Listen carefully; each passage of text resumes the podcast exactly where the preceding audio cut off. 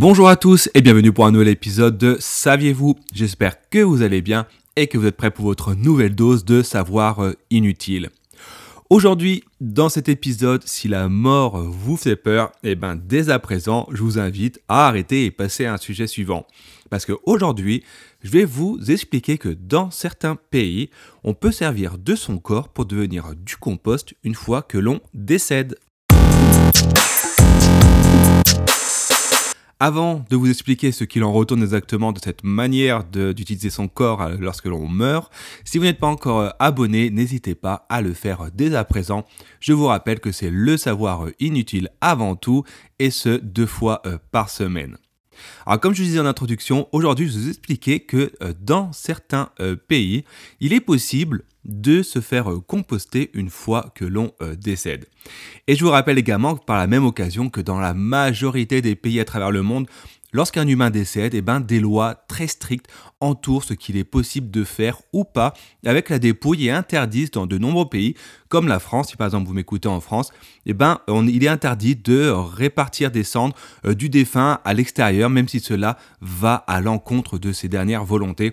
Par exemple, vous aimiez vous promener en forêt, vous aviez un endroit favori, ben, vos descendants n'ont pas le droit, n'auront pas le droit d'étendre vos cendres, de mettre vos cendres à l'extérieur, même s'il faut se l'avouer, il y a quand même beaucoup de personnes qui le font et ce de toute façon qui va pouvoir contrôler au final.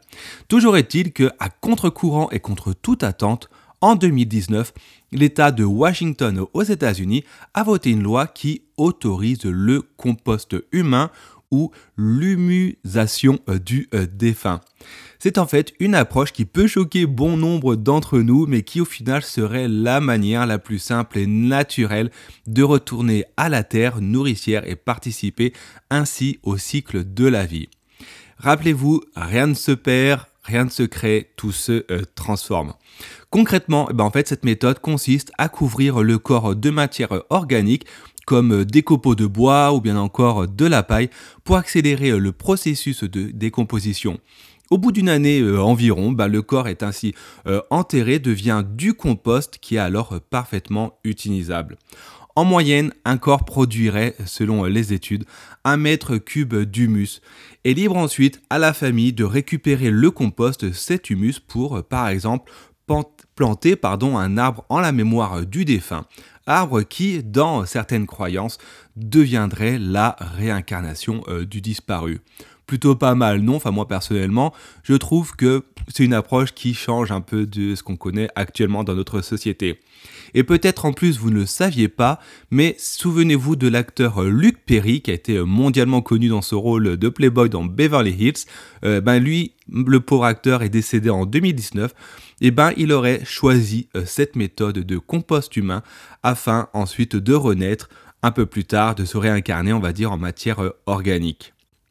On arrive à la fin de cet épisode, j'espère qu'il vous aura plu et surtout qu'il vous fera un coup un petit peu réfléchir sur euh, l'après. Si tel est le cas, eh ben, n'hésitez pas une fois à vous abonner, à mettre un commentaire euh, positif et également à partager euh, le podcast sur les réseaux sociaux. En attendant le prochain épisode, portez-vous bien et je vous dis à très bientôt.